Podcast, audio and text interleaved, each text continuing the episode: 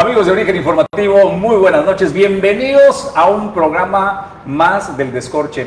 ¿Creerá que haciendo el ejercicio de cuánto tiempo tenemos haciendo el Descorche? Yo decía, no, bueno, es que apenas vamos a cumplir eh, un año y me sacaron del error, ¿no? Este, me dicen que ya rebasamos el, el, primer año del descorche y vamos sumando hacia el segundo año. Es de que qué increíble que de manera eh, ininterrumpida hemos tenido el descorche. Y es un gusto. Vamos a hacer el recorrido eh, por la sala y darle la bienvenida primero pues, a los panelistas, a los conductores y a la invitada que tenemos la noche de hoy. Querida Aranzazú Figueroa, ¿cómo estás?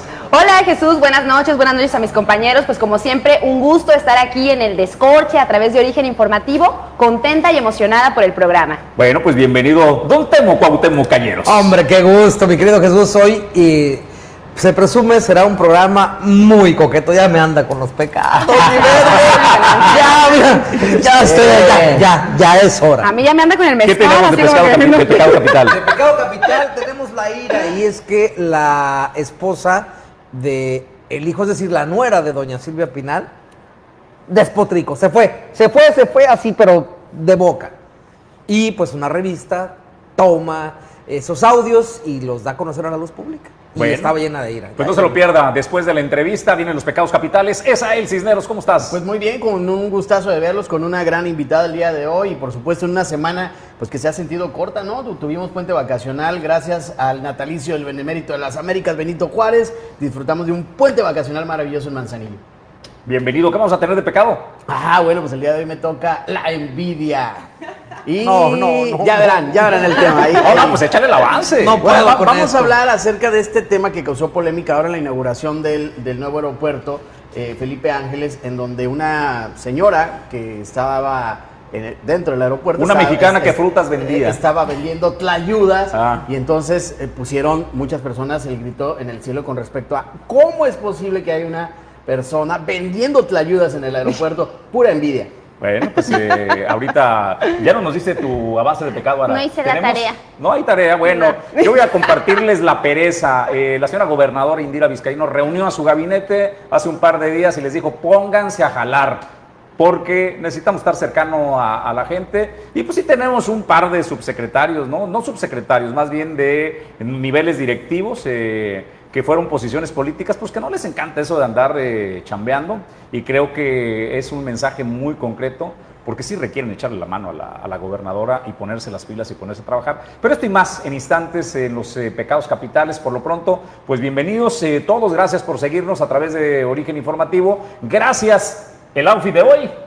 El outfit de hoy, gracias a Backstage by JM, que siempre tiene un gustazo para este, ayudarnos, pues, para crear esta paleta de colores. Recuerden que es el escaparate de modas más importante del estado de Colima y está aquí sobre el Boulevard Costero Miguel de la Madrid, más o menos frente a Autosón. Ah, ya, le echamos el gol también, ¿verdad? El Autosón. Pues pero los dos, ¿no? Ahí está, ahí está Backstage by JM. Le mandamos muchísimos saludos a Andrei y le agradecemos siempre por los increíbles outfits que nos proporciona. Oigan, antes de ir a la pausa del patrocinador, yo quiero darle la bienvenida a Ruth Vela, que está a cargo de Nextiva México y que pues eh, estaremos conversando hoy sí largo, porque en la mañana tuvimos un avance apenas de la charla de la noche de hoy. Ruth, qué gusto que nos acompañe de una cuenta en el estudio de Origen Informativo. No, hombre, muchas gracias por la invitación. Estoy muy emocionada por empezar a probar este mezcalito colimense. ¿Tampoco tienes, Pues, Bella? No, ya, Ya tengo, ya tengo, pero me estaba aguantando. salud, ya venga. Salud, el- salud. el- el Salud. trago. A la distancia. A la Ahí está, distancia, salud. porque para todo mal, mezcal y, Y para todo bien, también, también. ¿no? Y Si quieres que abra el gaznate, pues, échate un zanate. Qué bárbaro. Venga, gracias a Zanate, patrocinador.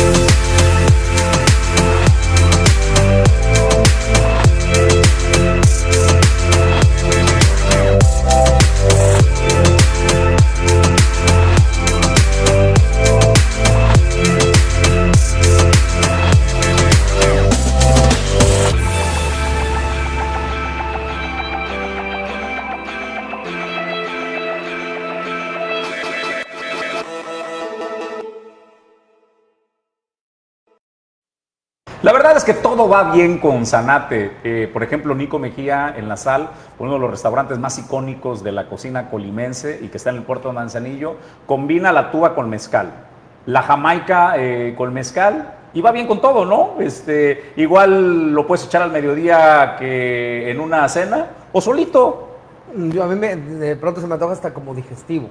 Va con todo, ¿no? Un saborcito. Va- va bien. Da el, da el sabor. Muy bueno. Oiga, pues vamos a entrarle, este, ¿ya, te- ya lo probaste? Ya, ya lo probé y Pues pero puedo más. probar más. ¿por qué no? Oigan, pues eh, un poco de, de introducción de nuestra invitada, la tuvimos en el informativo en la mañana, y te pediría un poco el mismo ejercicio, eh, Ruth, eh, que nos digas un poco de la historia de vida, qué onda con Ruth eh, Vela, qué anda haciendo por aquí, y bueno, pues luego los panelistas eh, tendrán eh, los cuestionamientos. Arranquemos con tu historia de vida. Mientras no me preguntan del pecado capital, con eso estamos Mi mamá está aquí. ¿Cuál es el tuyo? Exacto. Tápate los oídos. Em, bueno, les cuento rapidísimo. Pues yo soy Ruth Vela, no este. Yo, em, mi familia, del lado de mi mamá, es de aquí, de, de Manzanillo, Colima. Em, y entonces ahorita estoy acá porque las- los ando visitando, trabajando desde la playa. Em, cuento rapidísimo, yo este, estudié ingeniería en telemática en la Ciudad de México, en, el ITAM, que por ahí también ahorita está, en, boca de todos. Em, estudié ingeniería en telemática en el ITAM, me fui de intercambio a Alemania y todo esto quiero también recalcar un poquito esta parte de la historia que lo hice gracias a becas que conseguí em, para poder entrar a una universidad privada, para poder ganar una beca para irme al extranjero. Em, regreso a México como ingeniera en telemática, me meto a trabajar a Mercedes-Benz tratando de em, trabajar en un tema de innovación, todo esto, pues sí, de innovación tecnológica. Entro a trabajar a Mercedes-Benz y muy a temprana edad me doy cuenta pues que la innovación en realidad no se hace en México, ¿no? La innovación en este caso de los coches alemanes pues viene directamente de Alemania y luego me pongo a ver ahí a los directivos, a los ejecutivos y me doy cuenta que pues todos son hombres y la mayor parte son alemanes. Estoy hablando a lo mejor de hace unos, ¿qué será? Hace unos 10, 15 años. Eh, y entonces como que eso no me inspiró mucho me salgo de Mercedes-Benz, continué estudia estaba estudiando y trabajando y entro a formar parte de una startup en tecnología, una startup de tecnología y telecomunicaciones en la Ciudad de México y empiezo a hacer eso durante cinco años, donde entonces me empiezo a meter a lo que le, le llamo yo el dark side, ¿no? Esta parte más de negocio, esta parte más de relaciones con clientes y de realmente entender qué es lo que tienes que hacer para que una empresa funcione. Em, llevo haciendo eso cinco años y luego decidimos lanzar la empresa en Estados Unidos. Hay una oportunidad para irnos a Arizona. Me voy a Arizona a lanzar la empresa desde cero, ¿no? Y sin conocer a nadie, nada más ahí teníamos el contacto de una persona que era parte de nuestros inversionistas. Y empiezo a hacer eso, este, long story short, estoy haciendo eso durante dos años, empezando a conocer el mercado de telecomunicaciones en México, mercado de tecnología, cómo vender por allá. Y sale una oportunidad de unirme a una empresa que es Nextiva, donde trabajo hoy en día, porque conozco al CIO, al, no sé, al director de, tecnología, y me dice, oye, me, me dijeron que tú eres de México y que tú le sabes esto de eh, la ingeniería de software y que conoces gente. Oye, fíjate que estamos pensando en abrir una oficina de innovación y desarrollo. No sabemos si en México, si en Costa Rica, ¿no? Em, y pues, ¿qué opinas? Y le digo, no, pues tiene que ser México. Y a ver, en México, ¿qué ciudades estás pensando? No, pues estoy pensando este, Hermosillo, Guadalajara. No estaban pensando la Ciudad de México y yo como buena chilanga, este, entre que siempre voy a defender las quesadillas con queso, también voy a defender mucho que, que todo el mundo se vaya a México, pero dije, ¿sabes qué? Tienes razón, tal vez no hay, no se tiene que ir todo a la Ciudad de México y siento que Guadalajara es una buena oportunidad. Y lo que pasó ahí fue que la razón, y lo platicábamos en la mañana con este tema de la fuga de cerebros, eh, muchos de los compañeros, de las personas con las que yo estudié, hoy en día no residen en México, ¿no? O sea, están viviendo en Alemania, en Estados Unidos, en el extranjero, porque allá es donde están haciendo esos trabajos de innovación, allá es donde se generaron estas oportunidades. Cuando me dicen entonces, oye, estamos pensando abrir una oficina de desarrollo en México, digo, pues, ¿dónde firmo y cómo le hago para ayudarte? Porque esa sí me la tomo muy en serio, ¿no? Porque yo personalmente sí estaba encantada con irme a Estados Unidos, pero yo conozco mucha gente que quisiera quedarse aquí en México y tenemos que generar las oportunidades. Y así es como inicia esta historia, donde iniciamos con un equipo de cinco ingenieros en Guadalajara y hoy en día ya este, estamos a punto de llegar a 100. La verdad es que lo hemos mantenido, hemos mantenido el crecimiento, hemos puesto mucha atención en el crecimiento por el tipo de talento que necesitamos. Eh, y eso es una parte de mi trabajo, porque la otra es que yo entro a esta empresa en Estados Unidos a llevar un tema que le llamamos eh, Technology Experience. Y yo estoy basada en Estados Unidos porque soy directora global eh, me encargo de Estados Unidos para eso, me encargo de México como General Manager y en su momento teníamos una oficina bastante grande de ingeniería también en Ucrania. Entonces también me tocaba viajar y yo sé que ahorita Ucrania también está, este, es, un, es un tema, eh, pero me tocó también estar en Ucrania, viajé allá, estuve como cinco veces durante, durante este, este tiempo y llevo en esta empresa tres años y medio. Y la razón por la cual estoy aquí y aprovechando la invitación es para, eh, pues estoy buscando a los desarrolladores de software, ¿no? Estoy buscando al talento en México, aquel talento que dice, oye, es que yo no veo las oportunidades para realmente estar generando innovación o estar, estar desarrollando productos padres.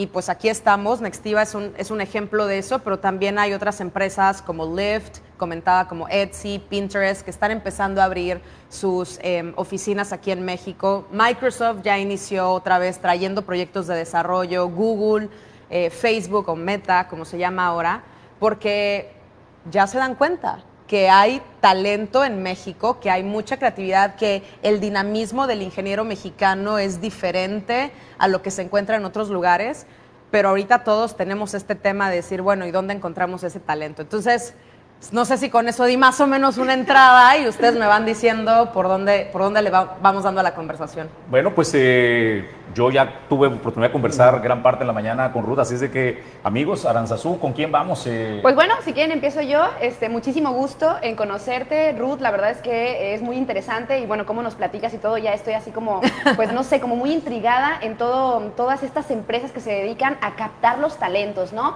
Bueno, yo eh, por lo que veo, por lo que percibo, tú me dirás si estoy equivocada, eh, regularmente en nuestro país ese tipo de desarrolladores de software o de tecnología precisamente buscan como oportunidades en otros países porque las empresas proveedoras de tecnología pues eran como de, o sea, en un principio a lo mejor eran de otros países, ¿no? Las que más nos proveían a nosotros como mexicanos de esa tecnología eh, o de esas eh, aplicaciones o toda esta cuestión que tuviera que ver pues con, la, con el mundo de la informática y las nuevas tendencias que hay.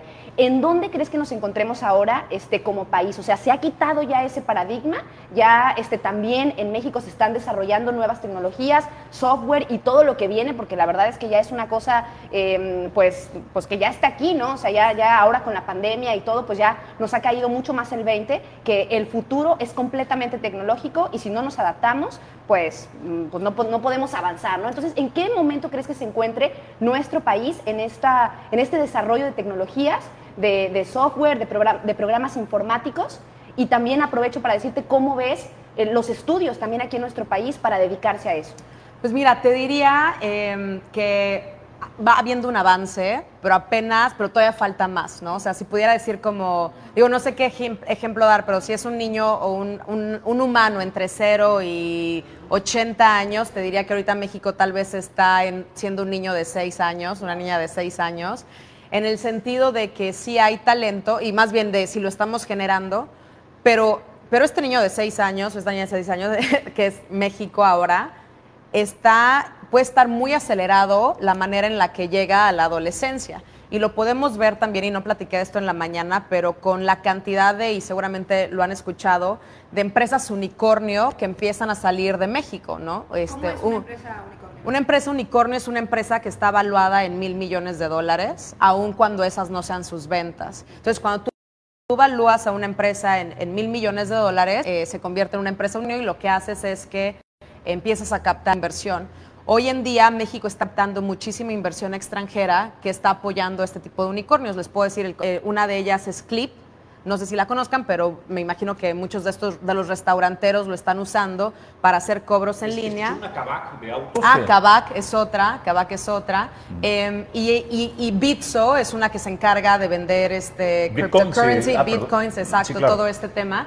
Eh, entonces lo que sucede es que ya que empezamos a tener también, es una combinación, ¿no? Es la combinación de estos startups que empiezan a ser valuados en unicornios, donde también necesitan tener ese talento, y empezamos a tener ingenieros que empiezan a trabajar en lo que yo le llamo, o en lo que se conoce como ah, product development, desarrollando estas plataformas, eh, y luego empiezan a venir empresas extranjeras que se empiezan a dar cuenta de esto. Pero un tema que es la realidad es que hoy en día en México el mercado o la- el mercado de ingenieros de software no todavía nos hace falta llevarlos al siguiente nivel como los podemos encontrar a lo mejor en Silicon Valley. Y eso es porque no habíamos tenido estas oportunidades o estos unicornios no habían existido antes, pero ahorita ya empiezan, empiezan a brotar. Entonces es la combinación de eso con también empresas extranjeras que empiezan a decidir abrir sus eh, centros de investigación y desarrollo aquí en México. Y eso también ya está sucediendo. Yo creo que de eso han de ser unos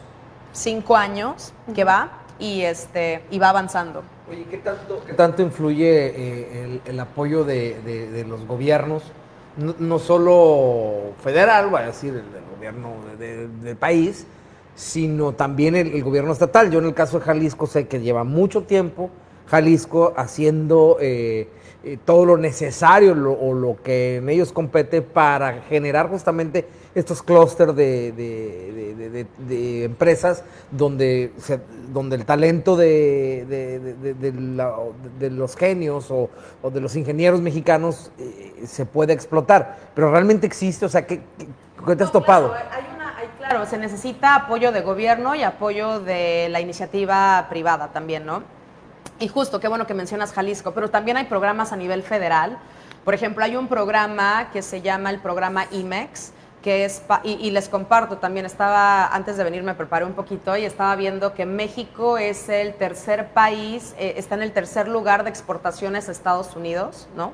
Primero está China, luego está la Unión Europea y luego sigue México. ¿no? Entonces, es, o sea, estamos en tercer lugar, eso es, muchísimo. Entonces, ¿qué, qué, qué tipo de bienes exportamos? Pues con el, con el IMEX, lo que hace el IMEX es que dice, ok, por ejemplo, para empresas más como los automóviles, es tráete la manufactura, manufactura una parte de aquí y llévatela y te voy a dar ventajas a nivel de impuestos, ¿no? Afortunadamente, el gobierno ha decidido también considerar el desarrollo de software como uno, como uno de esos, ¿no? Entonces, eh, por ejemplo, puedes tener empresas que deciden abrir sus oficinas de desarrollo aquí en México y entonces pueden, eh, les puedes otorgar ese permiso y bueno, claro, tienes, hay muchos temas que tienes que seguir, mucho papeleo y mucha este, transparencia que te obliga el gobierno federal. Eso por el lado federal.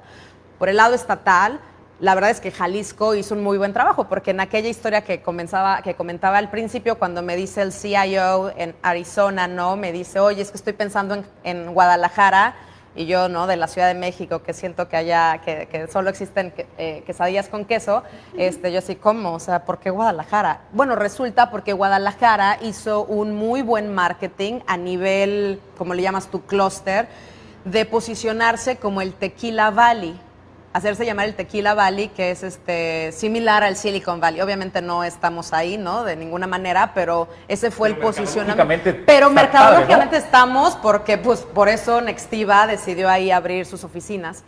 Y algo muy importante, justamente, y ustedes saben más de esto que yo, pero acaban de suceder las elecciones, eh, creo que municipales en, en Jalisco. Eh, y, por ejemplo, para, para la parte de Guadalajara, Zapopan, Zapopan. creo que ganó Movimiento Ciudadano. Movimiento Ciudadano, igual y por que ahí, el estatal y el... Una de las principales que está asesorando, creo que le llaman ustedes regidor o algo así, es este, una persona que yo conozco personalmente, se llama Cindy. Eh, Cindy ha estado involucrada en temas de tecnología desde el punto cero, digamos, eh, con Wiseline, no sé si conozcan eso, pero también es una empresa muy grande de desarrolladores en Guadalajara.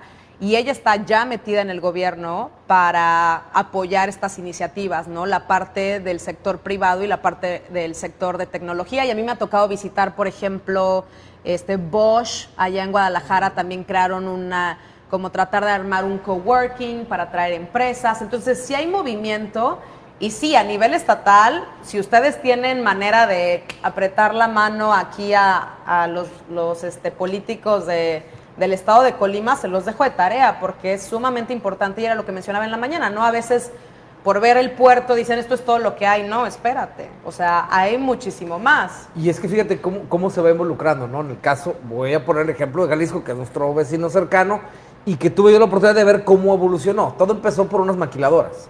O sea, empiezan a llegar las grandes eh, Flextronics, eh, muchas Solectron, todas estas empresas, y la gente iba más allá. Y el gobierno también iba más allá. Y es que yo no, no solamente queremos parar en la mano de obra de la maquila, de la línea hay talento para hacer, pero entonces las universidades se ponen las pilas, no solo, no solo privadas, estamos hablando la UDG eh, y muchas universidades se empiezan a poner las pilas a generar ese talento porque las condiciones ya estaban dadas, ya habían conocido el Estado como parte de la maquila. Aquí en Colima hay una maquiladora. ¿Qué pasa si la Universidad de Colima empieza con un tipo de proyecto donde... La, la Universidad de Colima tiene una carrera de telemática. Telemática. Pues empezar ahí a captar para que justamente esas empresas vengan acá, porque al final de cuentas aquí no hay fronteras. Exacto. Esta es la gran ventaja. Tú estás trabajando aquí, pero realmente tu servidor está en Arizona. Exacto, y ahí pero, está la sí, chamba. pero estás inyectando la economía Claro. con esa lana que era lo que platicaba en, en la mañana, ¿no? O sea, tampoco, no son salarios pocos, no son, no son salarios bajos.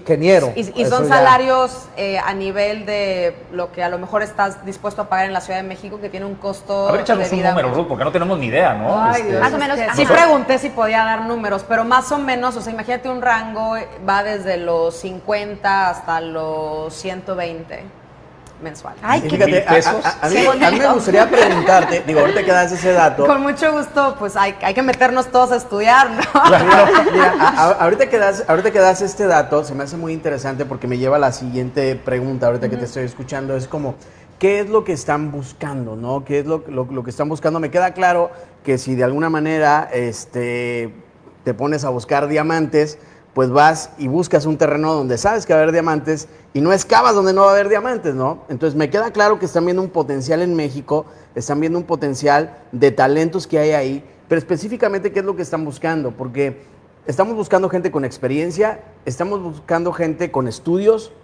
estamos buscando gente con talento, hacia qué es a lo que nos estamos enfocando, porque, porque probablemente ahorita nos esté viendo alguien que a lo mejor tiene el talento y está ahí detrás de su computadora y está, digo, hoy en día hay muchas maneras de poder aprender y está ahí haciendo programación y puede ser a lo mejor un talento, un diamante que está ahí en bruto, pero nos escucha y puede decir, bueno, a lo mejor si están en las universidades o si están a través del gobierno, puede ser que eso no sea para mí.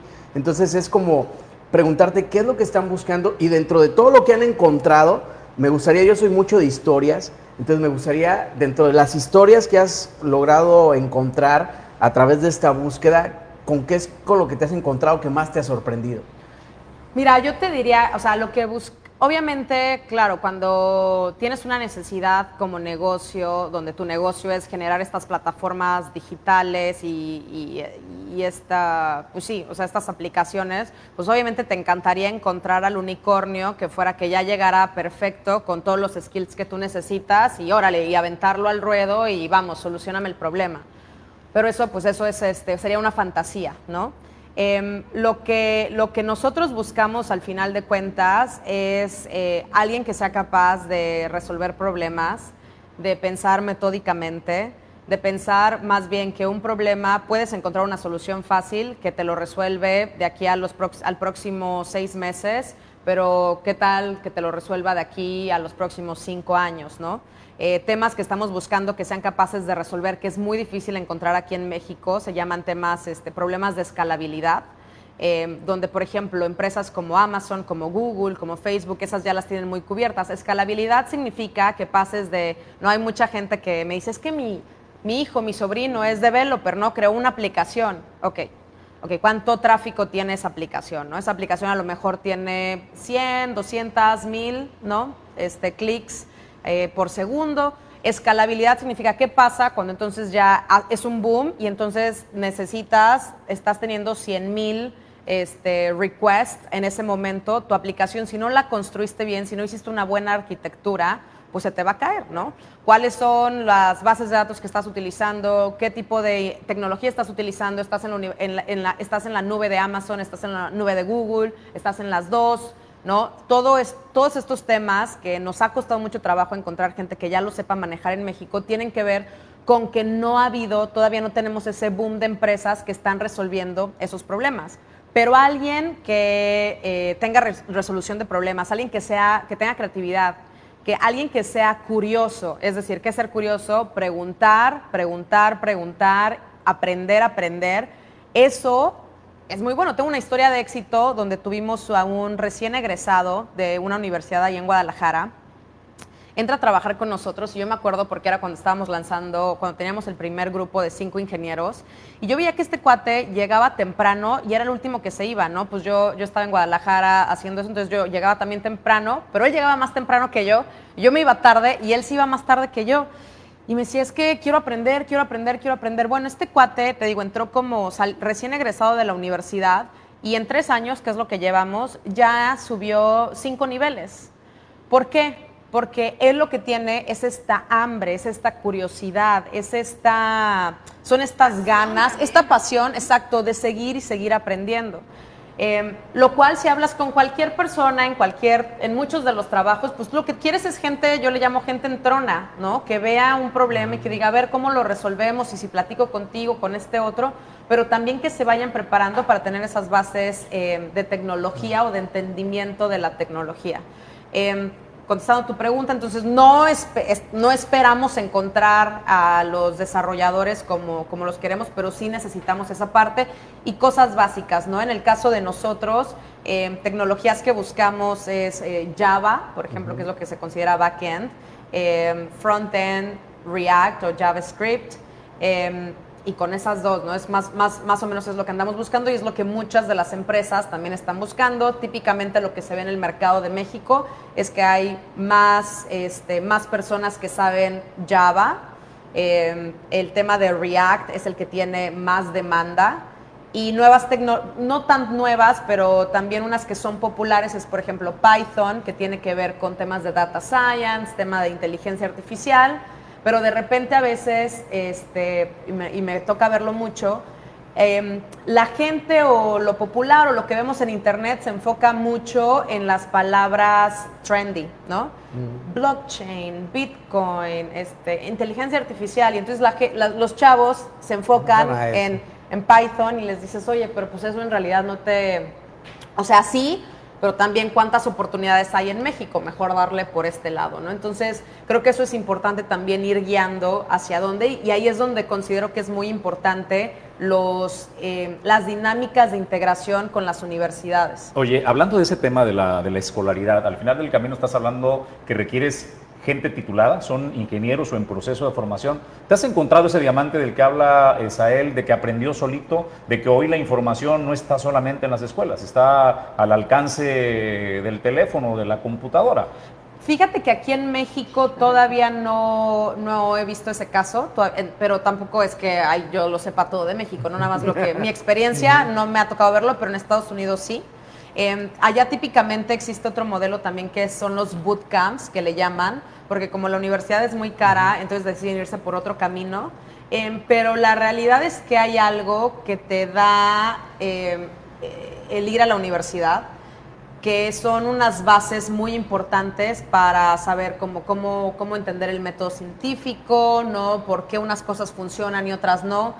Eh, a veces el ser autodidacta, y estoy, no te estoy diciendo, no, no solo por mi experiencia, resulta en que te puedes enfocar en una tecnología y es muy práctico o táctico. Es como, de, esto es lo que necesito, lo aprendo y lo hago. Y sí, pero ¿qué pasa cuando esa tecnología cambia? ¿no? O sea, nosotros, los ingenieros, un ingeniero fregón sería aquel que ahorita está programando en Java, pero si le dices, ok, ahora te vas a Python sin problema, lo estudia unos seis meses y lo empieza a sacar y empieza a hacerlo perfecto, ¿no? ¿Por qué? Porque no nos podemos casar con un lenguaje de programación. Oye, Entonces, ah. No, no, sigue. Déjame le hago una pregunta y concluyo porque va relacionado al tema de la educación. Ok, entonces es importante, la escolaridad es importante prepararse en una Mira, yo universidad. te diría, y te diría, como mexicanos aprovechemos las universidades públicas. Por- Para allá va la pregunta. Ok, sí. Entonces, ¿qué tenemos de universidades en el país de acuerdo a tu experiencia de lo que has hecho de scouting y has conseguido, ¿dónde están formando buenos ingenieros? ¿Colima cómo está? Tampoco te, tampoco te digo, no, no sostengo la verdad pura sobre con Pero mi experiencia, experiencia. con mi experiencia te puedo decir que estuve muy impresionada. Bueno, sí, me ha, me ha sido, he tenido experiencias donde ha llegado gente muy buena de universidades que yo ni conozco, que es una universidad técnica en la municipalidad de no sé dónde en Jalisco, ni siquiera sé el nombre, y que son cuates buenísimos. Eh, me ha tocado ver casos de gente de telemática, por ejemplo, que en telemática estudias, que, que es mi carrera, estudias telecomunicaciones, estudias redes y estudias también programación, pero eso no es tu fuerte, ¿no? O sea, llevas a lo mejor unas cuatro materias de programación, cinco materias, pero tu fuerte también tiene que ver con redes. Y hemos tenido casos también este, muy buenos en- que vienen de la Universidad de Colima, también casos de universidades privadas. Pero el venir de una universidad privada, eso no te garantiza nada, sobre todo cuando estás hablando de una empresa internacional, donde ni siquiera conocen, les cuesta trabajo conocer o identificar las diferencias entre una universidad y la otra. Lo que sí, y lo que sí tengo que mencionar, es que nosotros, por ser una empresa internacional, una empresa americana, el primer requerimiento, y tal vez esto es algo que, eh, que no me da el mayor contexto, es inglés, ¿no? Hablar inglés. Si hay algo que puedan hacer, algo que ustedes le puedan pedir a sus, este, a sus este, em, políticos, es esta parte, si el inglés es sumamente importante, porque ya no es un inglés solo de, ay, entiendo el libro, no. Es un inglés de, ok, si quiero poner a mis ingenieros al mismo nivel de los ingenieros de Estados Unidos, deben de ser capaces de debatir ideas. Debatir ideas de por qué vale la pena utilizar esta infraestructura, cómo es que vamos a resolver este problema. Me toca ver casos en donde los ingenieros mexicanos son buenísimos, pero como a lo mejor no se sienten seguros de su inglés, están en estas conversaciones, en estos debates donde se tienen que tomar decisiones y mejor se quedan callados. Cuando tienen una idea buenísima, pero les y ellos sí saben comunicarse en inglés, ¿no? Pero nada más les da pena. Entonces yo diría, también hay que enfocarnos en eso, porque en este mundo global donde ya no vemos barreras, o sea, también vas a estar tratando con ingenieros en Alemania, ingenieros en Ucrania, ¿no? En otros países donde la forma de comunicarse es a través del inglés. Y es que hay, algo bien importante que, y aquí hay que tomar la, diferencia, ¿no? Decía, eh, eh, hacía el comentario Jesús y por el ejemplo del verde, ¿no? De, de quien es empírico, de quien fue conociendo y lo fue, lo fue manejando. Pero también una realidad. O sea, hoy ya las personas que salen preparadas de una universidad salen con un nivel muchísimo más alto que los que salimos hace 20 años sea la carrera que sea, o sea, esto va avanzando. Y yo, yo coincido mucho contigo en la parte que hablas de la preparación y, y- y lo volvemos a remarcar cuando hablas del inglés. Para mí esto se reduce muy fácil, o sea, ¿por qué estudiar o por qué no estudiar? Simplemente cuando tú estudias tienes la capacidad de conocer el fenómeno y si lo conoces eres capaz de transformarlo. Así de fácil. Si tú no estudias, pues lo vas a hacer de manera empírica. A prueba y error, prueba y error, y te vas a quedar limitado. Es lo mismo el inglés. O sea, cuando ya hablas de un inglés para debatir, para ya generar ideas, para poder eh, tener los argumentos para decir mi idea de mi proyecto, de mi manera de resolver esta situación, pues te vas a quedar truncado porque simplemente conoces lo básico, no, no, no te metiste a fondo, por lo tanto no eres capaz de transformar el fenómeno. ¿no? Entonces creo que eso, eso hay que agregarlo. Hoy sí hay muchas maneras de conocer la información, pero nunca va a dejar de lado o nunca se va a dejar de lado la importancia de estudiarlo y no solo estudiarte, o sea, yo cuando salí eh, de, de la universidad, pues el que, el que era licenciado ya era alguien muy importante porque ya tenías un nivel y luego si, si eres licenciado y tenías el TOEFL, pues eras más, tenías más capacidades. Ahora ya no licenciado, pues con todo respeto, pues ya, ya pasa de lado, ¿no? Ahora ya van por la maestría, van por el doctorado, que eso no te garantiza el, el dinero, pero eso te garantiza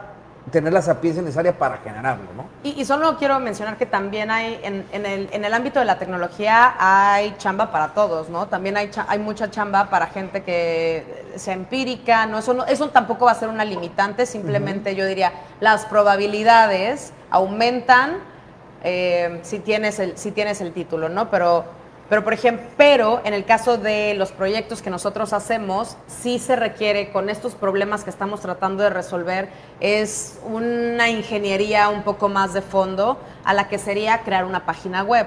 ¿no? O sea, no, es- no estamos creando una página web, no estamos creando una aplicación que va a ser utilizada solamente por 5 mil personas. O sea, estamos hablando, en, el caso de nuestra empresa, estamos hablando de un sistema que te permita este, manejar un millón de solicitudes por segundo, ¿no? Porque a lo mejor, ¿no? Entonces, esos son el, el tipo de problemas que, que se quieren resolver. Y Wow. perdón, tú tenías una pregunta y por ahí Este- se metieron ahí como... Bueno, lo que pasa es que algo me pareció muy interesante, de hace ratito no me acuerdo qué estabas respondiendo, con el tema de la arquitectura de, los, de las aplicaciones o de los software. O sea, me parece una cosa así como, no me la puedo imaginar, o sea, la arquitectura, imagínense lo que está dentro de todos esos sistemas, de las computadoras, de la resolución de problemas para, ¿qué ejemplo nos diste ahorita? El para, de la escalabilidad, por ejemplo, la cantidad de mensajes que te llegan por segundo. ¿no? Ok, por ejemplo, eso, ¿no? O sea, yo, yo me, lo, me lo imagino. Y todo eso tiene que ver a lo mejor con una estructura interna que tienes, como dices, tienes que entender, tienes que estar preparado para poder resolverlo. O sea, si no, ¿cómo, no? ¿Y qué, qué tan... A ver, ¿qué tan importante es que esa arquitectura lo que haga es que a lo mejor ustedes, los desarrolladores de, de software, sepan crearlo, pero que al fin y al cabo a las personas que lo van a utilizar para sus empresas o para lo que sea, sea lo más sencillo que posible, ¿no? O algo así me lo, algo así me lo imagino. Pues mira, hay diferentes temas, ¿no? O sea, por ejemplo, cuando tú creas, cuando tú tienes tu propia plataforma, que es la que vas a vender, ¿no? Eh, hablemos de un, ¿qué será? Este, no sé, Microsoft, ¿no? Creas una aplicación. eh, y, una cosa es la arquitectura para poder dar el servicio en esa aplicación, pero otra es cuando creas una aplicación, por ejemplo, que vas a vender a un cliente y que lo que tienes que hacer es embonar lo que tú creaste con los sistemas que tenga el cliente. Ahí también hay otra arquitectura que es de ver, ok, ¿cómo vamos a hacer para que se hablen estos dos sistemas? ¿no? ¿Dónde van a ser las bases de datos? ¿Dónde se va a tener? Y eso es algo que... eh, ahorita me estoy enfocando mucho en ingeniería de software, pero es algo, esto es algo que está sucediendo ahorita y son de los ingenieros más caros eh, y más, difíciles de encontrar. Un concepto que se llama DevOps, es uh, Development Operations. DevOps, de lo que habla, y han escuchado hablar ustedes de la nube, eh, es cómo, realmente cómo haces la arquitectura de la nube para poder soportar a todo, to- todas las aplicaciones o todo lo que se va creando. Este tema es suficientemente nuevo, tal que pues no existen carreras como tal, pero esperaríamos que ya empiecen a existir estas carreras de DevOps. Otro, otro concepto que les puedo mencionar, hay otro que se llama Site uh, Reliability Engineering, que es entonces, siempre va a haber problemas. No sé si les ha tocado ver que si se cayó Facebook, que si se cayó. Y estos han sido temas que han impactado a todo el mundo y está cañón.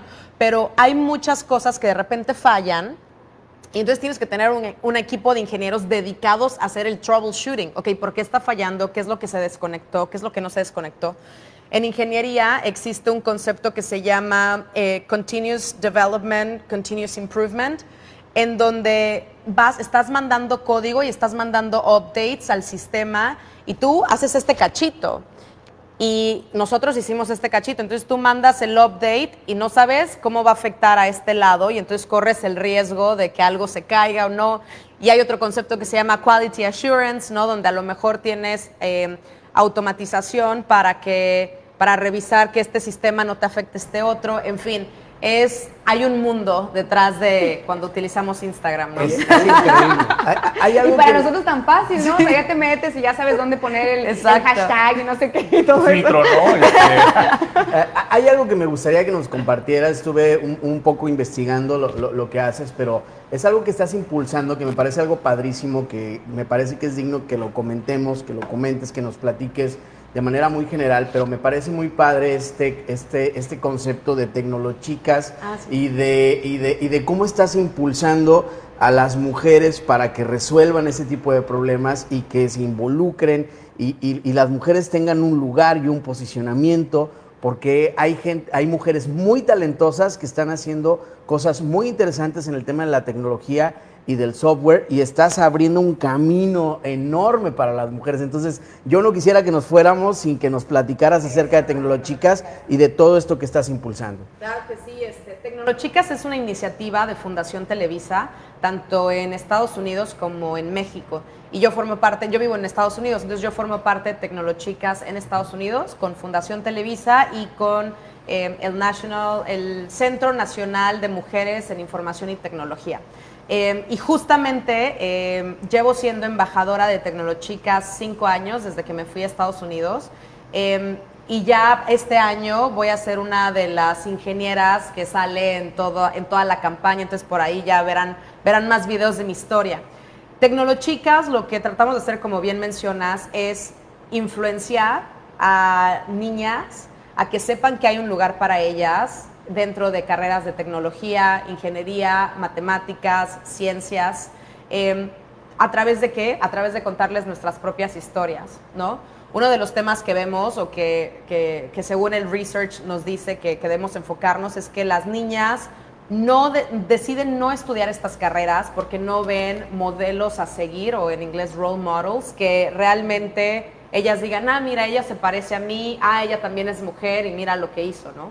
Entonces existe este estereotipo de que cuando uno habla de ingeniería, pues son hombres, únicamente hombres, eh, uh -huh. y eso es todo, ¿no? Es más, me ha tocado a mí ver uh -huh. chavas de eh, menores que yo que me dicen, oye, es que yo sí me latían las matemáticas y quería, me, la, me llamaba la atención la ingeniería, pero mi papá me dijo, ay, no, eso es para hombres. Y ya, ¿no? Me, me enfoqué en otra cosa. Uh -huh. Entonces, eh, Tecnolochicas trata de hacer eso. Lo que hacemos también es que vamos y platicamos este, con niñas en secundaria, en prepa, hacemos eventos, hackatones, eh, para entonces platicarles que hay un lugar para ellas también acá.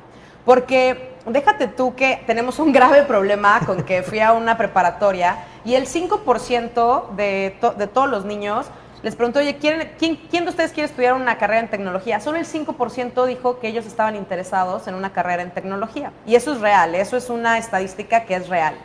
Entonces, de ese 5% ya entran unos, y de esos que entraron, por cada 10 hombres, solamente 3 son mujeres. Y eso es cuando salen. Y ya luego ahorita con la pandemia, no sé si han visto las noticias, pero muchas mujeres dejaron de trabajar por uh -huh. tener que enfocarse al hogar, ¿no? Entonces es un problema muy grande, pero yo lo que les digo es, la tecnología o estar en un trabajo de ingeniería, un trabajo como un, una developer, lo que hace es que te crea muchísimas oportunidades, porque como les digo, hay una guerra allá afuera, y eso lo que significa es que la empresa que te contrata te va a dar como más beneficios. Te va a decir, no, sé, es que trabaja desde tu casa, sí, bueno, tienes que hacer el release en la noche, pero este, no te preocupes. Y hay más flexibilidad y si no te late cómo te está tratando esa empresa, te puedes ir y buscar otra, ¿no? Entonces, un poco lo que quiero decir es que como mujeres, por favor, romper los estereotipos. Eh, la ingeniería no es solamente para hombres, sí, entras a la clase y a mí me tocó ser de tres niñas, ¿no? De 25, mi hermana que también estudió ingeniería en computación, ella era cinco niñas de creo que 35 y ella ahorita está trabajando en Microsoft, en Seattle, haciendo temas de ciberseguridad. Y también lo otro importante es que puedes estudiar ingeniería y eso no significa, yo ahorita yo no estoy codeando, ¿no? Mi mamá muy orgullosa siempre dice, la ingeniera, ¿no? Mi hija la ingeniera. Y le digo, mamá, ya ni hago ingeniería, o sea, ya lo que hago es más management, liderazgo, no tanto negocio, pero administrativo, administración. Uh -huh. eh, pero porque ese fue el camino que yo elegí, porque yo me di cuenta que tenía facilidad para eso, pero las bases de tecnología o las bases de ingeniería me ayudan a crear una credibilidad que cuando voy y me paro con mis compañeros ingenieros, pues este, pues todavía sé algunos chistes, ¿no? Y cómo, cómo conectar con ellos, o qué es lo que les gusta, o qué es lo que no les gusta. Entonces, a ver, sí. dijiste algo hace ratito. Eh, regularmente las niñas no se motivan a ser ingenieras o ingenieros. ¿Cómo te gusta que te digan ingeniera o ingeniero? Me, es? me da igual, ¿Te da ¿no? exactamente sí, igual? ingeniero. Ingeniere, Ingeniere, porque, sí, por favor. Hay, sí, que, hay, hay que cuidar los modos, ¿no? No, bueno. ¿Quién te inspiró? O sea, ¿quién te empujó a tomar la decisión a tu hermana y a ti para las ingenierías? ¿Lo viste en casa? ¿Cuál fue el modelo? Mira, mi mamá desde que, desde que yo estaba muy chiquita, ella quería que yo fuera ingeniera. Este, curioso, ella quería que fuera ingeniera civil, ¿no? Entonces, este, me impulsaba que ingeniera civil, ingeniera civil. Yo lo que quería era viajar por el mundo. Yo quería ser embajadora, yo quería hacer este, relaciones internacionales. Hubo un momento en que yo quería estudiar zoología, ya sabes, o sea, como niño, pues quieres hacer todo. Tal vez yo quería hacer de todo. Eh, Y luego resulta que en, en la secundaria, entro a una secundaria donde hay un taller de electrónica. Por azares del destino, entré tarde y me dijeron, no, pues no puedes escoger, solamente hay dos opciones, electrónica o electricidad, ¿cuál quieres? Yo no, pues electrónica, me da igual, ¿no?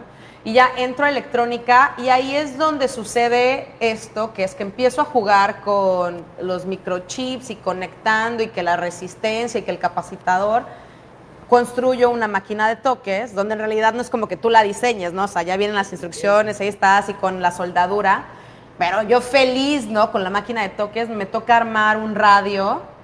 Y ahí es cuando me acuerdo perfecto de estar platicando con mi profesor de electrónica y decirle, oye, hasta ahorita, como, ¿cómo es que funcionan los CDs, ¿no? En aquella época eran los CDs para escuchar música. ¿Cómo es posible, no sé si alguna vez han puesto a pensar, cómo es posible que Tantas agarres cosas un que me he CD? preguntado, una era de una de ¿Cómo es posible que pueda meter esto y de repente ya escucho, Escucho música? música. Y se los pongo al día de hoy, o sea, FaceTime, WhatsApp, ¿cómo es posible que ahorita yo pueda marcar a mi hermana que está en Washington y la veo ahorita en tiempo real, veo su cara, la es- escucho su voz como si estuviera aquí? ¿Cómo fregados?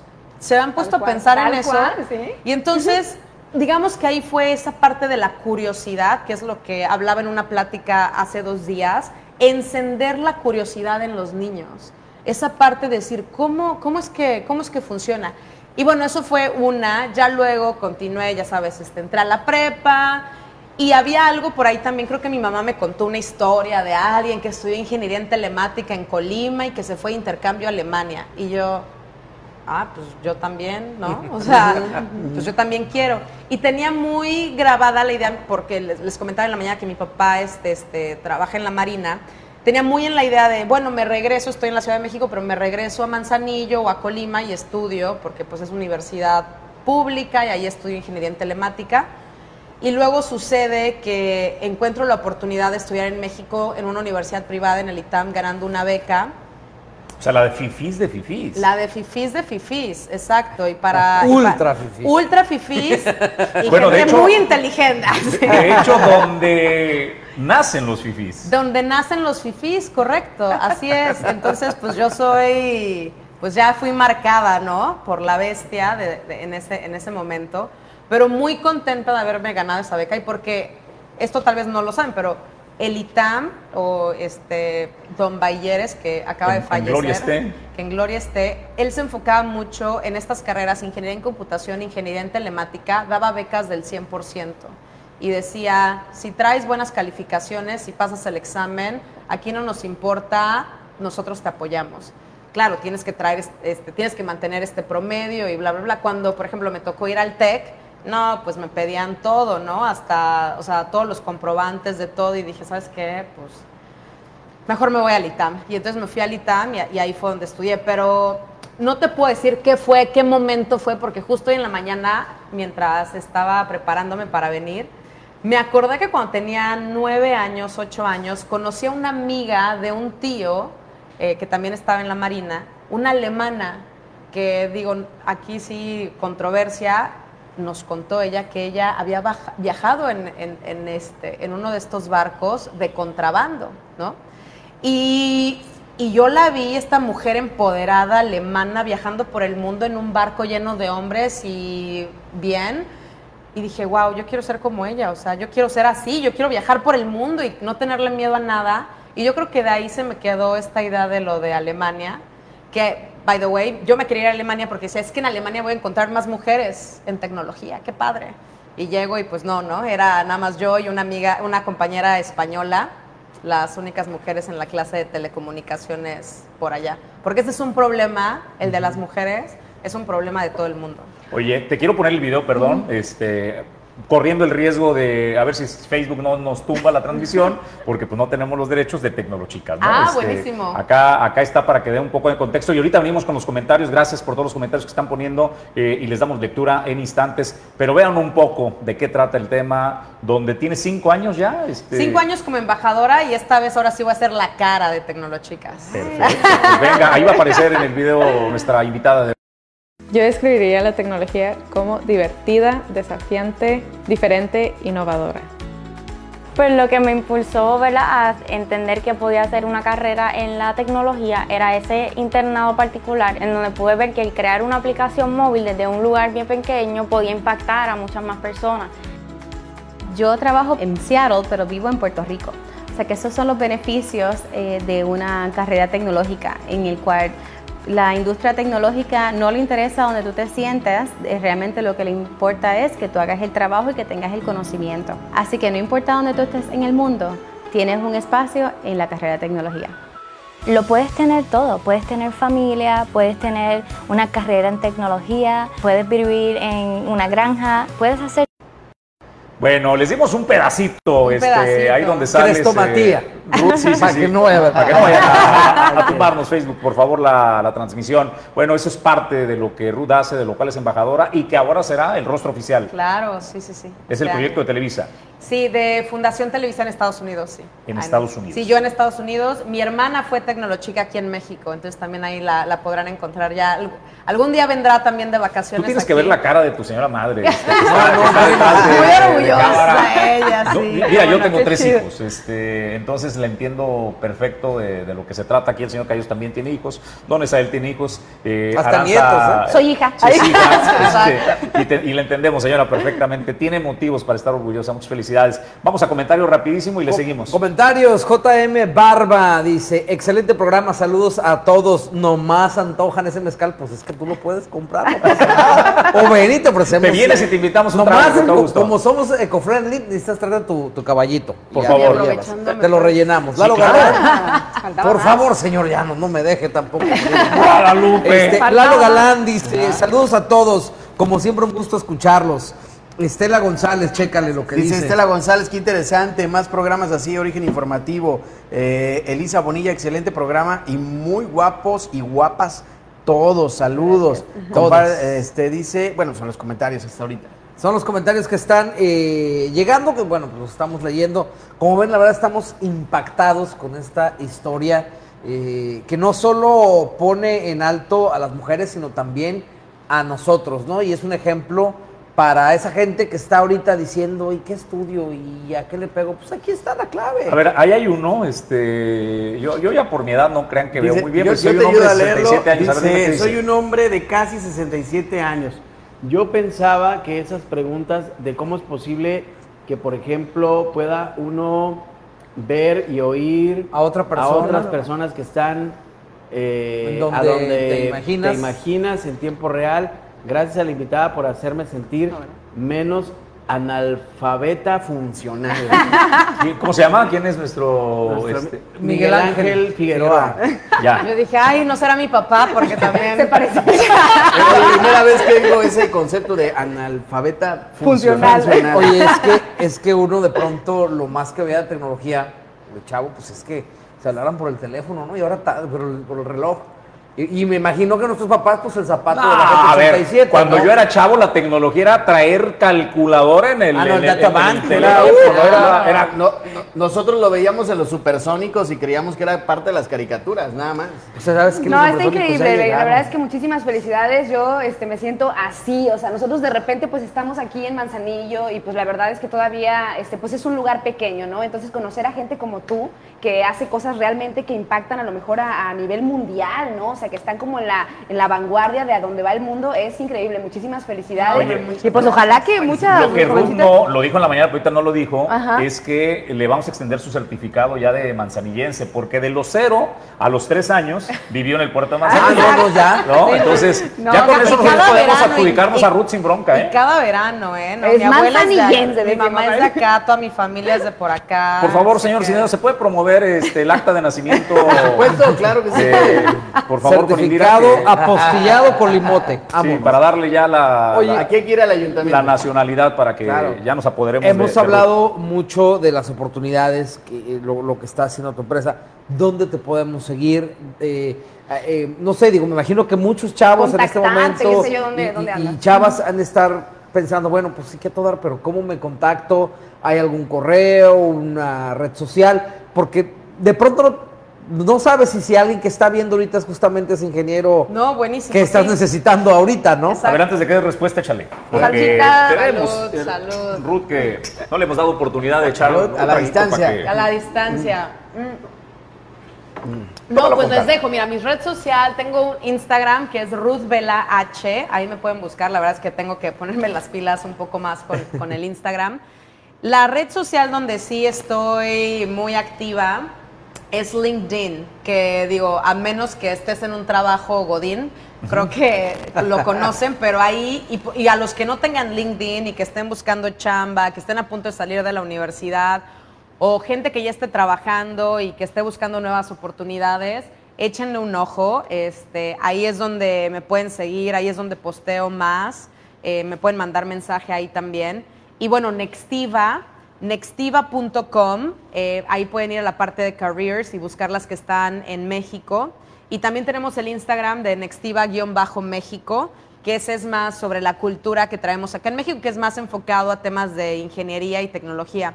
Y no les comenté, pero cuando platicaba de que soy directora también en Estados Unidos, es, eh, me encargo de revisar todos estos temas de acercamiento con ingenieros, temas de tecnología. Estamos lanzando para los que les interese. eh, tenemos una- unas sesiones de AI, de inteligencia artificial, donde revisamos este, papers, se llaman, eh, de investigación y los discutimos con nuestro CTO en tiempo real. Invitamos, está abierto para todos. Eh, acabamos de lanzar también nuestros Tech Talks, donde el último que hicimos fue en un tema que se llama Neural Search, es este, búsqueda neuronal. Entonces, más bien ahí lo que trata de hacer, la- lo que tratamos de hacer es implementar temas de computación neuronal a cómo se hacen las búsquedas, es otra cosa. Y los, eh, los- los ese sí no me, no me pidan que se los explique. Eh, y bueno, y también a punto de lanzar nuestro este, blog de tecnología. ¿Por qué? Porque también es mi responsabilidad asegurarme que Nextiva no sea una, una empresa bluff o fluff, ¿no? Donde nada más digamos, ay, sí, quiero ingenieros y que no estemos haciendo trabajo real este, de innovación. Entonces también a eso, eso, eso, es, eso es mi trabajo también. Perfecto. Oigan, pues eh, una- un tema más eh, con Ruth, porque le vamos a pedir que nos acompañe para los pecados capitales, concluir el tema eh, con ella. Ay, no me Y- digas, y- porque después de mezcales sí me pongo intensa. Ruth, Oye, Ruth, te tengo noticias. Tu compañera, justo la, quien está a tu izquierda, es muy tranquila. Ella, Ah, no, ella, olvídate, no es feminista, no, no es revolucionaria, luchona, emprendedora. Bueno, yo te digo, muy bien, muy bien. Bueno, va, va a haber, va a haber sí, buen- sí, ya. Cerramos el tema Además, yo les dejo el espacio de los, de los pecados porque no nos van a dejar hablar. No nos van a dejar hablar. Deja Ruth. que le salga el fuá. a- Te agradecemos. No se va, no se va Ruth, se queda aquí con nosotros, pero cerramos el tema de su participación. ¿Algún dato que quieras agregar, Ruth? Em, nada, simplemente que esto, digo, cuando, cuando hablábamos de, de que esto es una responsabilidad de todos, es una responsabilidad de todos los mexicanos. Yo les quiero dar un consejo que me dio mi papá y siempre me dijo, cuando alguien te conozca, haz, crea una impresión tal que piensen que todos los mexicanos son así.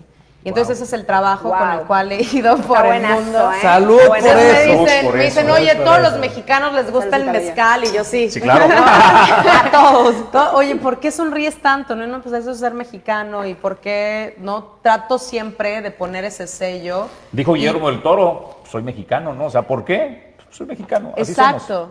Y lo otro que quiero decir es que el, el ser chilanga, ¿no? Y también el ser mexicano me ha ayudado a, pues como que tenemos, en nuestro día a día pasamos por retos que una persona que vive en Finlandia no pasa y que tenemos que tener esta perspicacia y esta forma de resolver problemas que ya que los pones, ya cuando tienes estas bases y estamos hablando de arquitectura, ves otras formas out of the box de cómo resolver ciertas situaciones, ¿no? La, ¿Cómo le llaman? La perspicacia del ingeniero mexicano, una cosa así, creo que hay memes al respecto. Entonces, pues lo único Hay que pensar fuera de la caja. Exacto, y lo ¿no? único que quiero decir es que esto es, esto es algo como mexicanos que tenemos que hacer, que tenemos también que asegurarnos de ser creadores de tecnología y no solamente seguidores, y que pensemos hacia el futuro, porque no aquí veo el, el- el, este, to- todo lo que tiene que ver con el puerto, pero le decía a mi mamá, o sea, Estados Unidos, y sé que a veces se vienen los temas políticos, eh, hay una propuesta donde energías renovables y todo lo vamos a armar aquí en Estados Unidos y olvidémonos de China, ¿no? Entonces, ¿cómo eso afecta también nuestra relación como México, como siendo ese exportador con Estados Unidos? También tenemos que estar pensando muy en conexión hacia dónde vamos, ¿no? Son- es el socio comercial más importante que, que tenemos. agradecerle, Yo quiero darte las gracias, eh, Ruth, por estar aquí. Definitivamente, ho- hoy quiero decirte, a lo mejor no lo sabías, pero hoy, hoy has eh, tirado una fobia que estaba empezando a, cre- a- a crecer en mí. Pla- Platicaba yo con, con una amiga el día de ayer, le decía, ¿sabes qué? YouTube me da miedo. Me da miedo porque cada vez que pongo una canción, inmediatamente sabe las otras 30 canciones que vienen para adelante, que me encantan y que son las que quiero escuchar. Y qué bueno saber el día de hoy que probablemente detrás de todo eso... Que no hay brujería. hay- sí, sí, claro. No Sí, tiene que ver con chaneque. Qué bueno es saber No es que- un chaneque que está ahí metido dándole a la Qué, rocola. qué bueno saber que detrás de eso hay un ser humano. Qué bueno, qué bueno es saber que detrás de eso hay un ingeniero o ingeniera. Qué bueno saber que detrás de eso a lo mejor hay un ingeniero, ingeniera mexicano y que probablemente ahorita nos esté viendo el próximo ingeniero o ingeniera que va a dar el siguiente salto en el tema de la innovación. Así es que gracias, gracias por venir, por abrirnos este, la mente y por, por, por darnos a conocer todo esto tan hermoso que tiene que ver con lo que te dedicas y gracias por estar aquí con nosotros. No, hombre, muchas gracias, qué lindos, ¿eh? Ahora sí, pues más razones para tomar, caray. ¡Salud! Salud. Oye, pues la, la Ruth Vela, representante este, de Nextiva México, ya quedó con ese Fuera, cierre. fuera, ya, ya, ya, fuera, ya. Ahora le vamos a dar la bienvenida a Ruth Vela, la mexicana, este, manzanillense de los 0 a 13 años. Y déjame arranco preguntándote, ¿qué onda con México? Y a la distancia, en el tiempo entre que vas y vienes, ¿cómo sientes tu país? Am, híjole, te voy a decir más bien cómo siento... ay, ah, Falta tantito más mezcal, ahorita le No, echamos. es que te quiero decir que México como tal, o sea, pues sigue igual que siempre, ¿no? O sea, es este, llego a la Ciudad de México, pues lo mismo. A lo mejor en la Ciudad de México, por ejemplo, me ha tocado ver que han puesto mucha inversión en la Condesa, en la Roma, tiene que ver mucho con los extranjeros. Yo, Manzanillo, Manzanillo sigue igual que hace 15 años, ¿no? Entonces no es un tema de, este, de quién es el que se está sentando en la silla grande. Pero lo que sí te puedo decir es que cada vez que llego a México, mis amigas, ¿no? O sea, cada vez está más polarizado el asunto y me da un poco, se me hace cómico porque haz de cuenta que estamos siguiendo los mismos pasos que en Estados Unidos, ¿no? Donde en Estados Unidos el que polarizó todo este tema empezó con Trump y entonces ahora me toca ver eso y me toca ver mucha desinformación, me toca ver como que de repente se nos olvida que la política mexicana es la política mexicana y que te van a decir una cosa y te van a empezar a sacar por el otro lado y que así ha sido, desafortunadamente, no tiene que, no tiene que ser que así se tenga que quedar, pero ¿qué te digo, no? O sea, lo único que sí me duele en el corazón ha sido, y no sé ahorita cuál sea el estatus, pero ha sido esta iniciativa de em, quitarle dinero, por ejemplo, al CONACIT, ¿no? Que, que muchos de mis compañeros y yo, ¿no? Las Eh, becas del CONACYT. Las becas del CONACIT, exactamente, que son en tecnología, ciencias, eh, porque tengo muchos, o sea, todos mis amigos, ¿no? Que han estudiado maestrías, doctorados en el extranjero, es gracias al CONACIT. O sea, sí jalaba, sí jalaban las becas del CONACYT. Sí, sí, sí, sí, era un apoyo importante. Yo estaba a punto de irme, digo, no fue por el CONACYT, fue por este, ya les contaré con más mezcales, pero sí, o sea, mi intención era irme también al extranjero con una beca del CONACYT y pensando siempre, siempre en eso. Entonces, eso sí, como que digo, híjole, ¿no?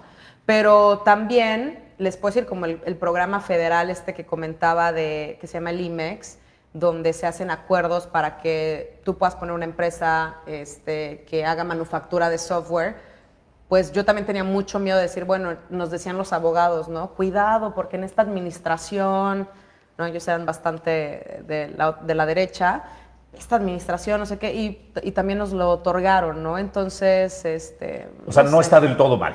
No es, es- este, sí, o sea, ya cuando te pones a ver sin sentimientos y sin este, polarizaciones, pues, ¿qué esperábamos, no? o sea, ¿qué te digo, no? Es un tema, este, la política en México es un tema, es un, es un tema que duele mucho, porque lo veo, ¿no? Platicaba aquí con mis primos, viven acá en Colima y todo, y, me- y están muy cercanos a, a- a- más cercanos de lo que yo he podido estar a, a temas relacionados con la política. Y dices, híjole, o sea, O les sea, te digo- duele la polarización.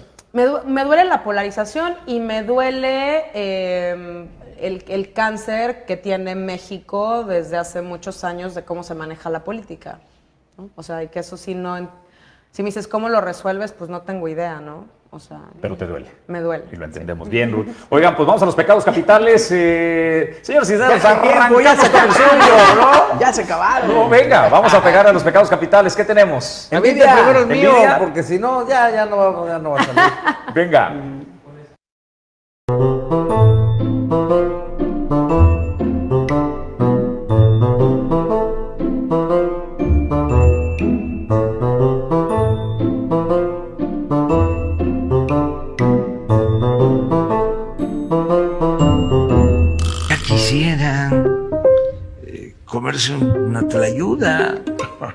Pero es mucho el racismo, el clasismo y el coraje. Y tiene un poco de razón, porque teniendo un proyecto insignia marcado por la corrupción y la inoperancia, no es posible que lo que les incomode a muchos es que huela maíz quemado y salsa roja. Así que además de clasistas, son muy limitados. Pero también es mucho cinismo de quien cacarea que primero son los pobres y no dudan usarlos como distractores de su propia ineptitud. Señor Cisneros. Pues, ¿qué querían? ¿Hamburguesas? bueno, eso lo dijo el presidente, ¿no? En la, en la mañanera. Pero Hubieran, hubieran puesto todo el video Bueno, para que se viera Bueno, bien. bueno, vean, lo busquen. Yo que voy a saber este, de esta niña de código magenta. Ahí lo, ahí lo Es encuentran. que no son las tlayudas, es cómo pones las tlayudas. Pero dele chance al señor Cisnero que, que, que saque Bueno, el lo, tema. lo- lo que a mí me llamó la atención fue el tema de la reacción, ¿no? De, de- de- de las personas y sobre todo de cómo que en un aeropuerto internacional va a haber tlayuda. No, qué Van a bueno que haya. tortas, tostadas. Yo prefiero ¿cómo eso es que un Subway que sabe- sabe horrible. Este, pero, pero eso a mí me deja ver y por eso el, el tema del, del, del, del- del De la pecado capital es el tema de la envidia, ¿no? Como de repente, pues, este, sí, ve- vemos esta expresión y cómo de repente se prenden los focos rojos y, y nos habla también, hablamos ahorita de la polarización, ¿no? De cómo de repente surge este, este tema en donde todavía parece ser que hay una brecha muy grande, porque me parece que en el tema de poder unirnos como mexicanos, pues primero requiere que nos veamos como iguales, ¿no? Y no como que unos somos de, un, de, de una clase y otros somos de otra clase. Y, y- y bueno, pues así el tema. eh, no sé ustedes cómo lo vean, digo, vamos, vamos, yo solamente A quería ver. ponerlo sobre la mesa y bueno, bueno, lo mejor es escucharlos a todos ustedes, ¿no? Bueno, voy Vas yo. Voy yo, voy yo. A mí se me hace de repente que exageran tanto cosas tan, qué sé yo, o sea, había una señora que se coló, vendió tlayudas, es, la, es parte de la gastronomía de México, era una fiesta, la verdad, para a lo mejor los este, seguidores de Andrés Manuel, a lo mejor no para todo, este, para toda la población, ¿no? Porque estuvo también como el tema este del, del aeropuerto que se canceló, que era una obra así, tipo para Dubái, una cosa chidísima, qué sé yo. Entonces, bueno, abren un, este, un aeropuerto en tiempo y forma, sin deuda, austero, que resuelve de repente un poco el tema de la de la saturación de, de vuelos en nuestro país. Falso, y bueno, toda falsedad, ¿eh? se, Falso. se- bueno, se, se Falso. cuela una, una señora, un poco, a lo mejor no es este mucho, pero algo se resuelve rápido, sin No. deuda y en tiempo y forma. Con deuda Porque el y otro, no en tiempo y forma. el otro este, aeropuerto, el aeropuerto que era una cosa, una super mega obra que ya estaban pensando, no sabíamos ni en qué tiempo se iba a, a- ni en qué tiempo se iba a inaugurar, no lo sabíamos, no sabíamos cuánto, cuánto a lo mejor era, iba a ser la deuda del país y esto de la señora de las tlayudas, a mí me parece algo tan ¿Qué sé? Tan para. Pues ahí estaba la señora, qué sé yo, había mucha gente que estaba inaugurando. ¿Cuál es el problema? O sea, a mí A me ver. parece como que exageran. Pido, A ver, pido a ver. derecho de réplica. Primero, A ver. sí sabemos eh, quién lo iba a pagar y no era, no era deuda pública, era deuda privada. Claro. Era la iniciativa privada quien iba a construir un aeropuerto. Que no tiempos y formas. ¿Cuánto tiempo dijeron el, que lo el- iban a el terminar? aeropuerto Felipe Ángeles más la cancelación del aeropuerto del Naín, Ajá. ahora es deuda pública, cuando era deuda privada caro. para su construcción.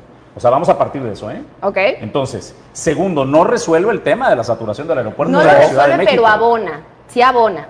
Pues tienes el del aeropuerto de Toluca, que no jala, de todas formas.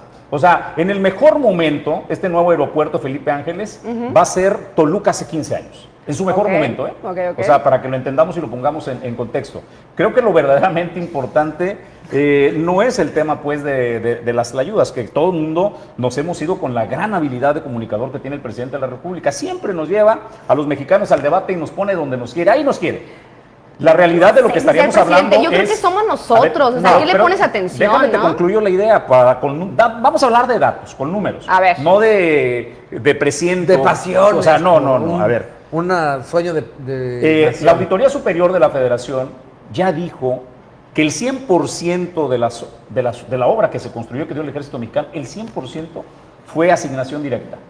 O sea, no hubo licitación. ¿Tú te imaginas en el escenario donde Meade fuera el presidente de la República y Andrés Manuel siguiera buscando la presidencia, que hubiera hecho eso José Antonio Meade? Que, la, que se hubiera construido un aeropuerto con el 100% de asignaciones directas.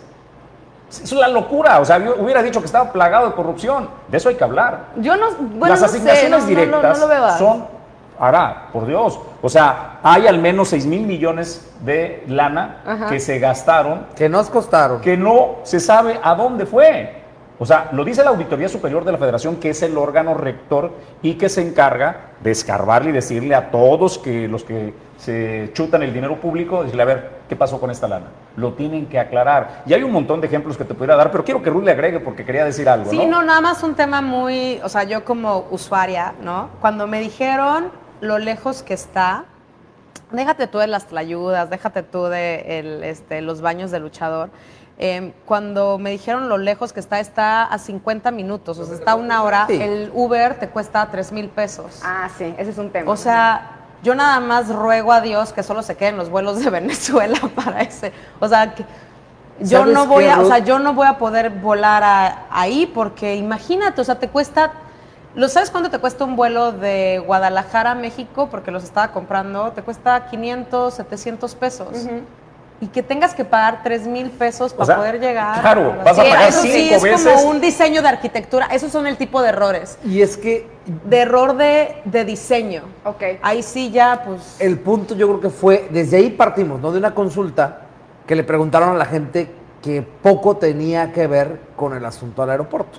Si le hubieran preguntado a gente como tú, usuarios, la respuesta hubiera sido totalmente diferente. Se fueron a preguntar a otros lados, que gente que quizá, con todo respeto, en la vida se ha subido un avión y no sabe lo que se tiene que pagar ahorita. O sea, lo que te cuesta un taxi. Hay una propuesta por parte de la- del, del Sindicato de Controladores Aéreos y se me hizo muy buena, fíjate, una manera muy viable de sacarle provecho a Santa Lucía. Y ojalá nos ¿Cuál dé es? vida para que esto funcione. Muy sencillo.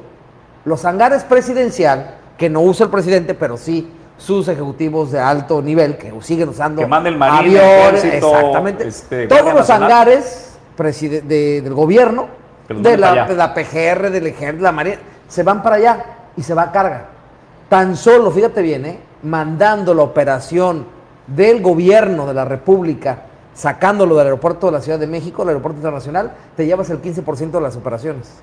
Más la carga, asunto resuelto. Y déjenos el aeropuerto tal cual como está. La bronca, la bronca del aeropuerto Pero es, es que cancelaron un proyecto claro. donde te dijeron, te vamos a hacer algo mejor que esto, porque esto está plagado de corrupción. Ya no dices, no lo hagas mejor, hazlo igual. Y la verdad, no representa ni siquiera el 10% de lo que era No, el por proyecto. supuesto de- que de no. la- otra, no la otra era una, este, era una super mega recontraobra, ¿no? Yo lo que entiendo, porque a lo mejor, qué sé yo, este, puedo estar equivocada, por supuesto, yo lo que entiendo es que esto es un aeropuerto mucho más austero, por supuesto, mucho más sencillo, Pero en no mucho funcional. menos tiempo, y que resuelve de Con re- 14 posiciones no puede ser más funcional ni resuelve el problema. Es un, es, es un aeropuerto. Ah, Tampoco ayuda. Es un aeropuerto Porque no es simultáneo. para aplacar al pueblo y decirle, este, aquí Sí, como lo de hice. parapeto, ¿no? Diría mi mamá. le Ya lo hice. es Ahí está, es- les dije, Les prometí que les iba a hacer un aeropuerto en tiempo y forma. Ahí está. Sin conectividad, sin eh, vuelos reales, sin resolver el tema de fondo, pero ahí está. Pero bueno, son las ayudas lo que importa, ¿no, señor? Así es. Hay señor. mensajes. eh, ahí. envidia así de es. todos los que no lo Qué quieren. envidia de las pobre. ayudas. A ver, échale lectura usted que tiene buenos ojos. Dice por ahí, este, guardándonos el comentario. ¿Mandé? Guardamos el comentario. Con signos de interrogaciones 15 pregunta, ¿guardamos el comentario? Años va a ser igual que Al el de Toluca. To- al de Toluca. No, no entiendo. Pues dices Sí, que se guarda que- el comentario. Se va a esperar 15 años a ver si es cierto lo que dices. Ah, sí, claro. En el mejor momento va a equipararse a Toluca, sin Si duda. el señor carga- Miguel Ángel. Me sostengo mi palabra y lo grabamos. Aquí está. En 15 años nos vemos. 15 Dios nos años. deje. No sabemos, todo, ¿no? pero si nos deja, Este, Aquí nos y vemos. luego, ¿qué más dice ahí? ¿Cuántos los han agarrado por la corrupción del otro aeropuerto? Pues a ninguno, pero han señalado a miles. pero el, el- el principal constructor del Naim es el hombre que dijo que era extraordinario el nuevo aeropuerto de Santa Lucía, Carlos Slim. Pues mira, yo, yo creo que es, es un tema muy complicado, me parece. Lo, lo que yo sí creo es que fue una obra, en mi, en mi particular punto de vista, que se inauguró antes de tiempo porque había un compromiso, estaba empeñada la palabra del presidente de que el 21 de marzo de este año se No, tuviera porque el que- presidente gobierna para la tribuna Sí, sí, y hay que darle o sea, gusto a la o tribuna. sea, y, y él tenía que inaugurar, ¿no? Me parece que sí se inaugura antes de tiempo. ¿Por qué? Porque hay muchas obras que están pendientes, hay muchos compromisos de conectividad, de transporte, que se van a dar eh, en el transcurso de los próximos años. Hay compromisos ya con el gobierno de México, con la Ciudad de México, de hacer estas obras de Entonces, conectividad. ¿para qué lo inauguran Entonces, ahorita? Sí, sí, sí. o sea, Si no va a servir. Ese es mi comentario. Ahí lo, ya se hizo caro. lo hacen antes de tiempo porque había una presión y había un compromiso del presidente de inaugurarlo. Yo con Pero todo yo respeto creo- prefiero que se hubiera tardado pero yo 10 creo- años más, yo pero creo- algo que sirviera. Yo creo que el, el aeropuerto sí va, sí va a ser funcional. Yo creo que Para sí va a ser sí. Me parece que eh, este es un tema como, como, como la historia de, de los monjes ciegos y el elefante, ¿no? Depende de dónde estés tocando la piel del elefante, pues es tu versión de la historia, ¿no? Es igual, es un elefante, es algo muy grande y dependiendo desde dónde te pares, pues es la, está es la pintado de blanco, que le das. Porque también, también puedes Es un decir elefante que blanco. El, el aeropuerto de Texcoco pretendía que se cerrara Oye. el, el aeropuerto Benito Juárez Claro. y el aeropuerto de Toluca para que pudiera operar el de Texcoco. ¿Me explico? Que fuera un aeropuerto Ahora, más con grande. ese aeropuerto no se cierra el Benito Juárez y no se cierra el de Toluca. El de Benito ¿Pero qué Juárez crees? Hay que hablarle por teléfono. Por Oye, güey, vas a despegar. Aguántame porque voy a recibir un avión. Entonces, es la misma porquería. Hay pros y O sea, contras, no hay mieles y hieles, depende desde No. dónde te pares y desde dónde lo veas. El presidente consideró que esa era la mejor decisión. Me parece que inaugura antes de tiempo y a este aeropuerto todavía le faltan años para saber realmente, habrá que ver de aquí a 15 años, pararnos No le va a dar y ver ese- realmente cuál es el resultado y si fue o no fue una buena decisión. Me parece que todavía le faltan años. Creo que sí fue apre- apresurado el tema de la inauguración, pero me parece que estamos muy tiernitos todavía apenas como para poder tener una opinión de si funciona o no funciona. Pues la En lo particular, capacidad- esa es mi opinión. Yo solo tengo una pregunta, porque me encanta esto de la polarización y esto de que de repente nos enfocamos en cosas que no nos teníamos que enfocar. Yo les pregunto, ¿y el aeropuerto de Manzanillo? O sea, ustedes han tratado de sacar un vuelo de Manzanillo a la Ciudad de. México. Carísimo. Cuesta 5 mil pesos. Oye, es Y mejor irte a quiero- Guadalajara. espérame, sí, ¿y cómo llego a Guadalajara? O sea, en ETN y no, gracias. O sea, La ¿qué está carretera no sirve. Te echas cinco horas para llegar al aeropuerto. exacto, entonces alguien ayúdeme, ¿no? O sea, si no, ¿cómo lo hago para venir? Oye. O sea, yo quiero viajar, volar, voy a volar de Manzanillo a México, estoy pagando como 4 mil pesos Sí. solo de ida, cuando les estoy diciendo que el vuelo de Guadalajara a México Vale cuesta 600. 500 pesos. Sí, ¿Y tal Ayúdenme, o sea, mejor no hablemos de esto, ayúdenme a que ¿Quieres una realidad la. Una realidad más resolviendo lo nuestro. Te invito a que conozcas el aeropuerto de Colima. Eso sí es una realidad más triste. ¿No has ido a ese aeropuerto? Ah, o sea, no se trata de mejorar, se trata de que hay cosas peores. No, no, no, estamos jodidos. No te vamos El a aeropuerto de resolver. Colima. A ver, Ruth, no te vamos a resolver la bronca. No, pero- pero te vamos es a una decir quién central está peor. ¿eh? avionera como Santa Lucía, O sea, pero en fea. Bueno, ahí les va. O sea, ¿Para qué el te tema con, con Manzanillo es resuélvanme este tema de vuelos a la Ciudad de México. O sea, ¿cómo también queremos que haya... Compañero subsecretario de Turismo. Nada más el tema de los vuelos de costo, o sea, nada más me tienen Aeroméxico, ¿no? Oye, Denle la está de concesión oferta, a ¿eh? Viva En dos mil pesos. Viaje sencillo. No. En Aeroméxico. Pues no, no me tocó, lo acabo de comprar ayer. Está Pero celebro, también para- les voy a celebrar, Ajá. Se les celebro al Grupo Aeroportuario del Pacífico en Manzanillo, que pusieron ahí laboratorios Polanco por si tienes que hacerte el COVID, te lo haces Sí. ahí mero mero. Ya había un vuelo directo, hay vuelo directo de Phoenix a Manzanillo, gracias, pero se acaba muy pronto. Es que cada Pero seis meses. el de Manzanillo, México, por favor. ¿Sabes qué? Muy bien, Cada nos seis quedamos con meses ese pasa eso. ¿eh? Sí. Se lo vamos a dar también al señor Cisneros para que gestione con el secretario. Mañana subsecretario hablamos teléfono. Dígale al le subsecretario. avisamos acá al Cada federal. seis meses, entre los meses que estamos hablando, que es A ver, perdona, a nuestro productor le vamos a dar un micrófono para que nos hable desde allá, porque no te, no te de entendemos. noviembre a marzo, Un- Ah, ok, ya. Mejor hay que mandar una tostada de cada año de noviembre a abril, hay vuelos continuos de Canadá y de Estados Unidos, de varias partes. Está eh, de- Phoenix. De, Phoenix, está Los Ángeles, está Houston también y creo que Minnesota también, ¿no? Y a, y a Canadá. ¿Por qué? a Por- Minnesota nos vamos en la micro, hijo. ahí por de- la por, por la migración que hay por, por la temporada de invierno. Sí, Entonces, las- por lo menos dos vuelos de cada aerolínea a la semana existe. O sea, hay una Pero, es- real. pero es temporada invernal solamente. Tan O sea, sala de Yo invernal. digo, ayúdenme se, con se el cierra, se la cierra Ciudad ahora en de abril, se, se México. nos acaba, ¿no? ¿O cómo puede ser que para llegar a Guadalajara Había, agarrar había y esa es otra que le quiero platicar a Ruth, nuestro no- compañero. Nos vamos a esforzar. Gracias, Vamos a ser embajadores y representantes esa- Tú dijiste que era fifí, pues sí, ya ni A ver, ponle ya mezcal a Ruth, Oye, por favor, es ya- mezcal. ¿Se acuerdan de ese vuelo que había Guadalajara-Manzanillo? Hubo una propuesta, una intención. No, es que existió por Aerocalafia. Eran aviones, Ah, no una gran caravan de 12 ¿En serio? pasajeros y existía. Era un vuelo diario en la mañana y la noche por Aerocalafia, que es la señor. misma compañía. Se le acabó el combustible, permítame, por favor. Es la misma compañía que hace vuelos entre La Paz y Los Cabos. Ajá. ¿Qué dice? Ahí Entonces, hay un comentario. dice- estaría todo dar Recuperar. recuperar de ese viajes, vuelo, ¿eh? a ver, déjame leer este. Dice, hablando de viajes de trabajo, eh, imposible ir y venir el mismo día llegando al aeropuerto de Santa Lucía.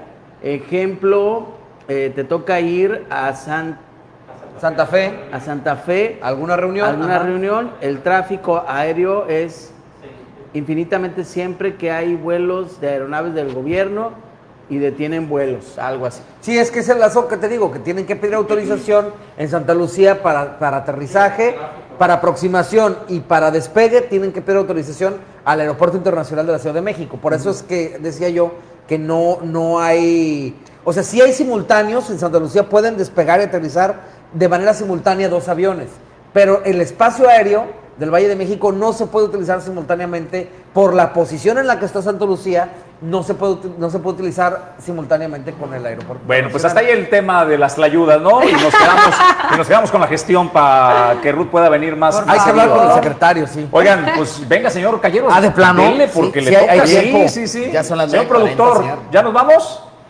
No, que le des, échale. Ah, bueno, pues yo le doy. Vamos a, a romper el turrón. La chisma. O sea, es un muy o sea que ya de plano me dice así de hablas cuando te lo pido y punto, ¿no? No, no, no, no cuando tú quieras. La pizzería es algo que es mi quinta pizzería, es algo que es mi sueño, es algo que yo vendí todas mis cosas para ponerla, pero es su local y entonces para él es su local y es su pizzería. No me paga un sueldo, no me da un quinto, no me da nada y todo el día estoy ching este cualquier cosa que le digo así de estás mal, o sea, no puede ser que seas así de mal. Me dice, vete a la consíguete a alguien que no sea así, la puerta está abierta. Cada vez que le digo que ya no quiero estar con él, que se vaya, me dice que no como que tengo que dejar este departamento. Digo, es para tu hijo, no para mí. Me dice, bueno, me voy, pero vengo diario a la hora que yo quiera y estoy aquí cuando yo quiera. O sea, me siento como esclava y me siento como peor que si estuviera en la cárcel, que yo ya estuve en la cárcel un año en Santa Marta, Capitlán. Salí absuelta, pero me siento peor que eso. Bueno, pues tal cual es la ira. Eh, hablando de tecnologías, qué tan fácil es que te hackeen tu celular. Pues pregúntale al fiscal, ¿no? A Gers Manero. Así le fue. Ella dice, eh, bueno, estamos escuchando a María Laguna, quiero hacer un contexto de esto. Ella es la nuera de eh, Silvia Pinal.